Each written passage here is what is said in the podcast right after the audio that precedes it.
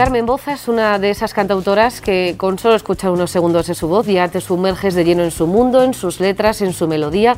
Nos ha ido regalando a lo largo de 2021 una serie de temas que llegan a lo más hondo de cada uno de nosotros.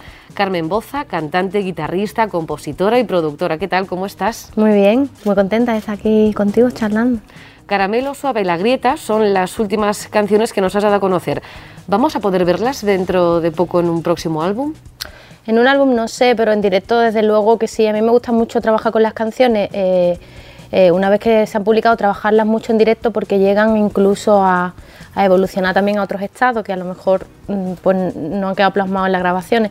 Eh, probablemente una vez que ya están fuera publicadas y arregladas, ya ese sea en cuanto a grabación su estado final y no creo que formen parte de un siguiente trabajo, pero sí que en directo seguirán, seguirán evolucionando.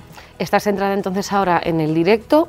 ¿Hay presión por publicar entonces un nuevo disco o te tomas las cosas con calma? ¿No quieres, quieres huir de esa vorágine y de esa cantidad de discos que vemos cada semana? ¿Quieres ser diferente? Sí, sí que hay. Bueno, eh, yo personalmente mm, la presión existe, pero yo me lo tomo con calma igualmente, ¿no? Eh, la presión existe no tanto por, mm, no es una presión autoimpuesta, pero sí que el entorno un poco, la, la dinámica que se tiene actualmente eh, en cuanto al ritmo de publicar no solo canciones, sino cualquier tipo de contenido eh, en las redes sociales o en medios digitales eh, es, voraz, es una cosa que es muy difícil seguir el ritmo si no tienes una maquinaria importante produciendo ese propio contenido.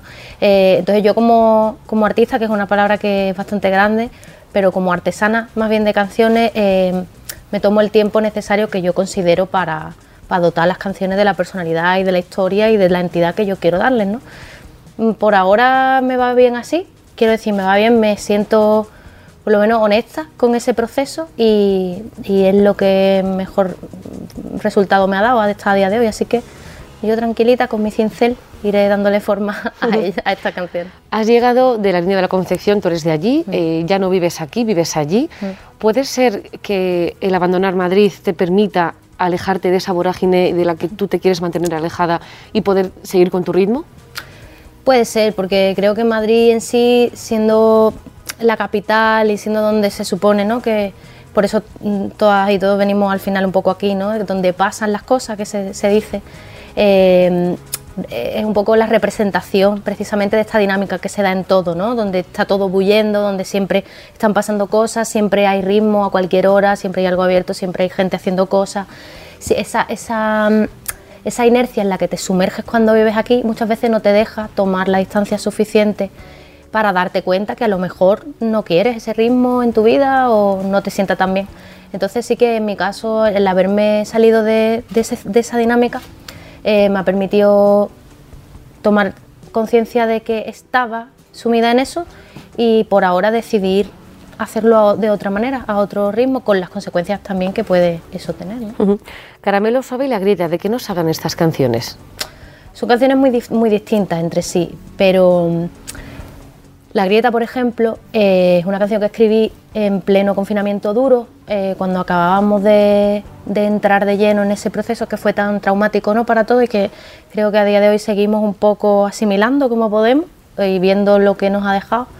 Em, y es una canción que reflexiona que, sobre ese momento, pero saca a la superficie muchas inquietudes, muchas, muchas preguntas que yo me llevo haciendo mucho tiempo. Siempre me interesa mucho desde, desde el punto de vista social, pues todas las dinámicas que se dan eh, actualmente ¿no? entre nosotros como individuos y como como, como seres más eh, comunitarios ¿no? o más en sociedad, los comportamientos que tenemos. Y la grieta explora un poco todo eso ¿no? y cómo se ha visto acentuado con esta pandemia, con todas las medidas que se han tomado distanciamiento social y tal.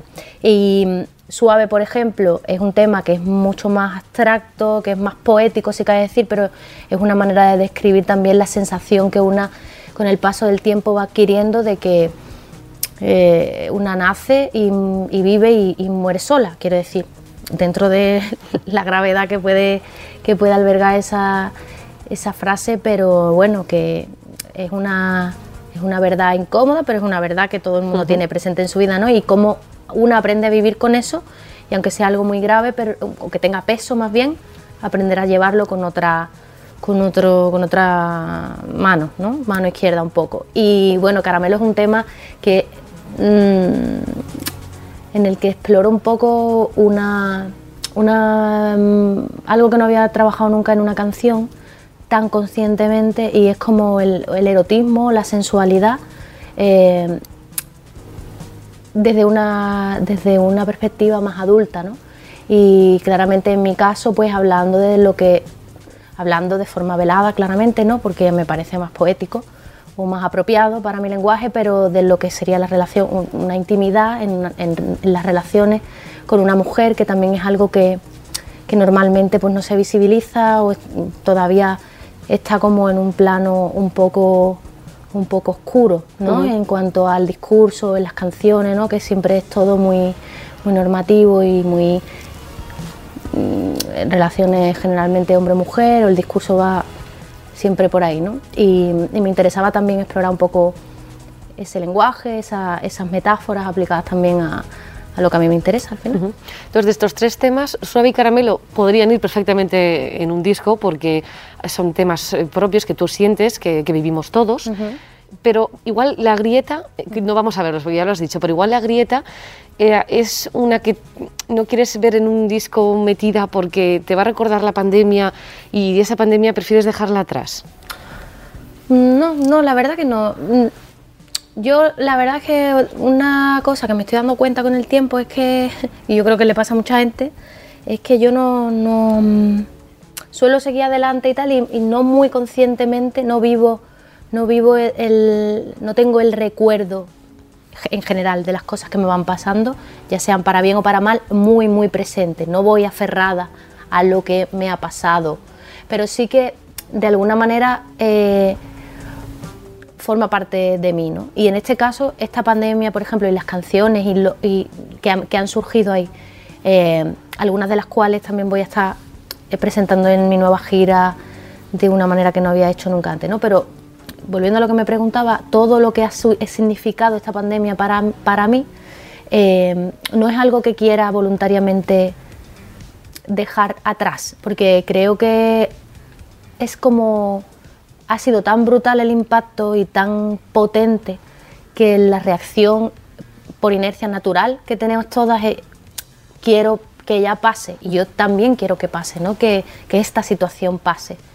Eh, pero no quiero simplemente que pase barriéndola bajo la alfombra y aquí no ha pasado nada, vamos a seguir como antes, porque creo que ha sido muy, muy importante y que va a tener, o sea, ha tenido y vamos a ver el impacto, o sea, va a tener un impacto a lo largo de nuestra vida, ¿no?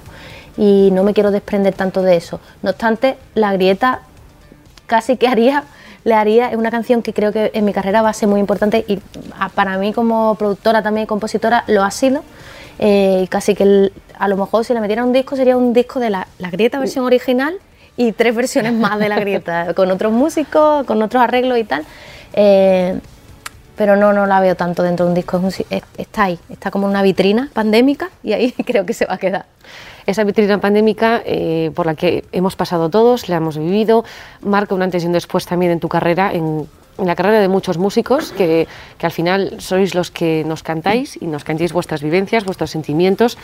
Después de estas tres canciones tan profundas, tan sinceras, tan tú, em, ¿sientes que te, encuentres en, que te encuentras en tu momento de madurez eh, especial, de tu mayor madurez en, a nivel musical? De toda mi carrera probablemente sí, no sé si sí, porque también va un poco en paralelo. Yo siempre trato de plasmar de una manera lo más honesta posible mi evolución en la vida, las cosas que me van preocupando, en las canciones y en mi artesanía, ¿no? Eh, que en este caso pues eso, pues son canciones. Y sí que me siento en un punto en el que si bien puedo identificar muchas cosas que mejoraría, esto es algo que le pasará a, cualquier, me consta que le pasa a los músicos, por lo menos que yo conozco, compositoras y compositores, eh, siempre hay cosas que tú escuchas una canción que la grabaste hace una semana y dices, esto está fatal, esto lo cambiaría, esta letra tal, pero salvando esas pequeñas cosas, me siento, me siento responsable, doy la cara por, por el punto en el que están mis canciones ahora mismo. Y, y eso también a la vez me motiva para seguir no para acomodarme, sino para seguir por esta línea, ¿no? Cuando una encuentra un pequeño sendero que aunque hay mucha maleza y tal, pero tú dices, este es el camino que yo quiero andar, ¿no? Y por ahí, por ahí voy a seguir, por la autoproducción, por seguir investigando por temáticas que a lo mejor no son tan comerciales o no son tan resultonas, pero son lo que a mí me mueve, es lo que conecta también, el público que me sigue es con lo que conecta también y, y, en esa vamos. Bueno, lo estás haciendo muy bien porque llegas a, a, un golpe de suerte, tiene casi 3 millones y medio de reproducciones en Spotify y grabas incluso un videoclip en directo. Hmm. Algo estás haciendo bien, ¿no? Para que, para, para, que toda esa maleza pues, pase desapercibida y te estés entrando en un camino en el que la gente te sigue. Te sí, desde luego, son muchos años ya los que yo llevo haciendo canciones y, y si bien es cierto que empezó eh, todo esto empezó cuando estaban eclosionando las redes sociales como tal, que no eran, o sea, como concepto me refiero, que no eran ni, de lejos lo que son ahora, eh, pero, pero eso dejó de tener tanto peso y al final se convirtió no en un fenómeno de redes, no en algo que tiene que ver con el medio por el que se transmite, sino que al final son canciones en las que yo quiero creer también eso, que deposito una cantidad, mm, la máxima que puedo alcanzar depositar de honestidad y de, intención y eso conecta con la gente y eso es lo que creo que hace que todo funcione. Que, que haya temas tan distintos como La Grieta, que tiene un cariz mucho más grave y mucho más analítico, más social, si cabe decir, eh, y haya canciones como Un Golpe de Suerte que conecten por igual con la gente, ¿no? Eso me parece no sé bien cómo, cómo sucede, pero tengo la suerte de que me suceda a mí.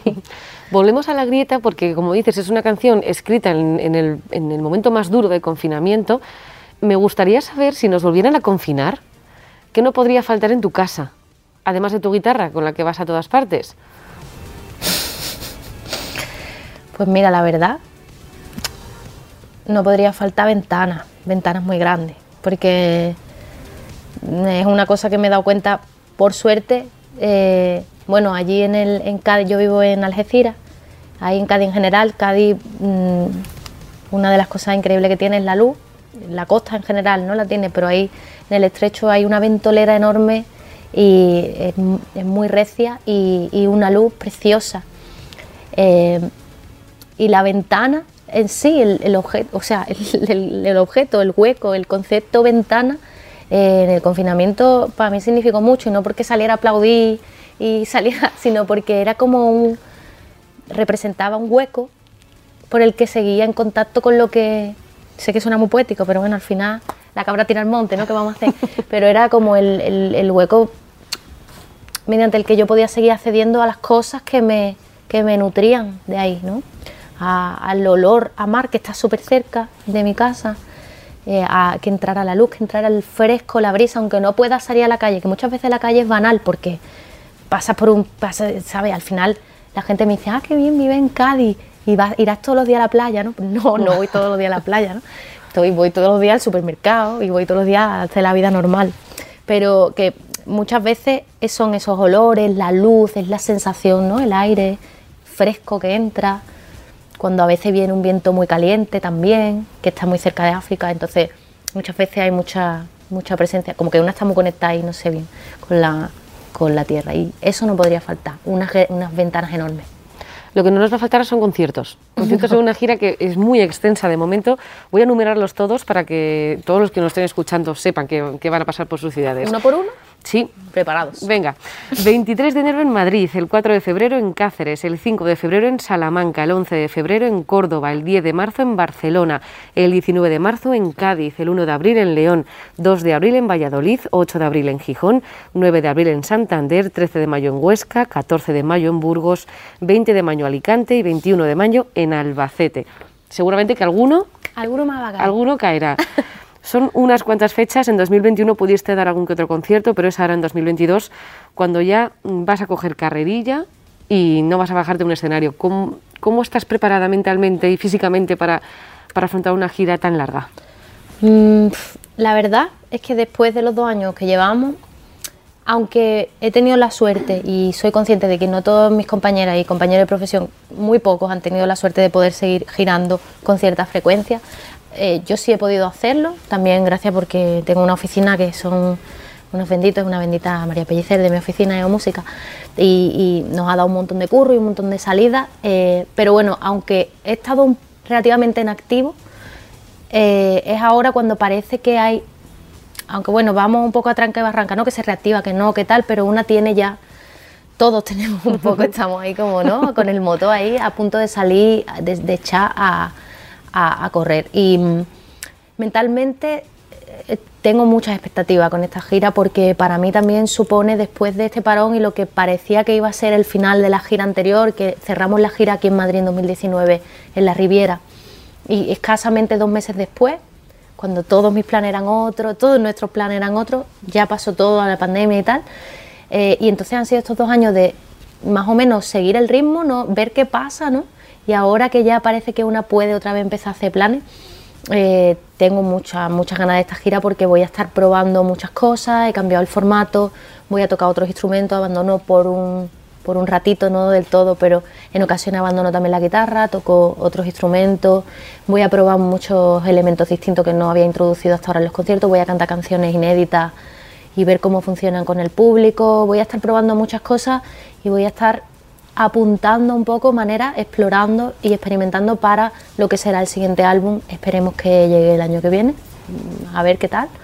Pero, pero tengo muchas ganas porque es un planteamiento totalmente nuevo, me supone un reto, me saca totalmente del sitio donde yo ya estaba cómoda haciendo conciertos eh, a trío, que era un sitio donde yo sé que ¿no? cuando una vez pues como lleva todo mucho tiempo en un trabajo en el que estás bien, a gusto, pero siempre una necesita ese, ese pellizquito, ¿no? Algo que te, que te apriete un poco y que, y que te den ganas de, de seguir innovando, de seguir buscando, ¿no? Me suena, me suena eso. Sí, ¿no? me suena que la última vez que nos vimos no era, no era en este mismo medio. De momento te vemos en salas de conciertos. ¿Y ¿Vamos a verte en festivales o eso no te llama tanto la atención? La verdad que me han, me, dado, me han dado muy buenos momentos los festivales en, muchísimas ocasiones. Cuando yo empezaba a tocar aquí en Madrid, por ejemplo, cuando empezaba a tocar en el Búho Real, recuerdo soñaba con, con tocar en festivales, ¿no? Em, y, lo conseguí, por suerte, y por el esfuerzo de mucha gente que había trabajando a, mi alrededor, pues mm, he tocado muchos festivales y he vivido momentos maravillosos, he hecho pruebas de sonido a las 2 de la tarde terrible, he tocado para los primeros valientes que han llegado a un festival, pero también por ahora este año tampoco sabemos muy bien cómo se plantea lo que son la, la temporada de festivales. Eh, y en principio, bueno, mi, mi, objetivo, mi proyecto tampoco ha sido nunca el, típico proyecto que se enfoca más en, digamos, música de, música de festivales, ¿no? Música más, pues más a tempo, como más para, para grandes masas de gente, ¿no? Música más... Creo yo que mi música es un poco, en ocasiones se ve se beneficia de que se pueda escuchar con la, con la suficiente calma o incluso en un contexto un poco más silencioso, incluso cerrado en una sala o en un teatro. Eh, y precisamente este año que voy a estar probando muchas cosas nuevas, eh, creo que fundamentalmente la gira se va a desarrollar en salas y, probablemente en algunos espacios teatros o espacios así eh, multiusos probablemente. Y algún festival que otro, a lo mejor si nos encaja y la propuesta encaja con la intención que tenemos este año para el proyecto, pues sí que nos veamos por ahí. Pues Carmen Boza, cantante, compositora, guitarrista, productora, artista, artesana, todo, todos los adjetivos que te mereces, todos son para ti. Muchísimas gracias, que vaya muy bien esta gira y nos vemos en los conciertos. Nos vemos prontísimo, muchas gracias.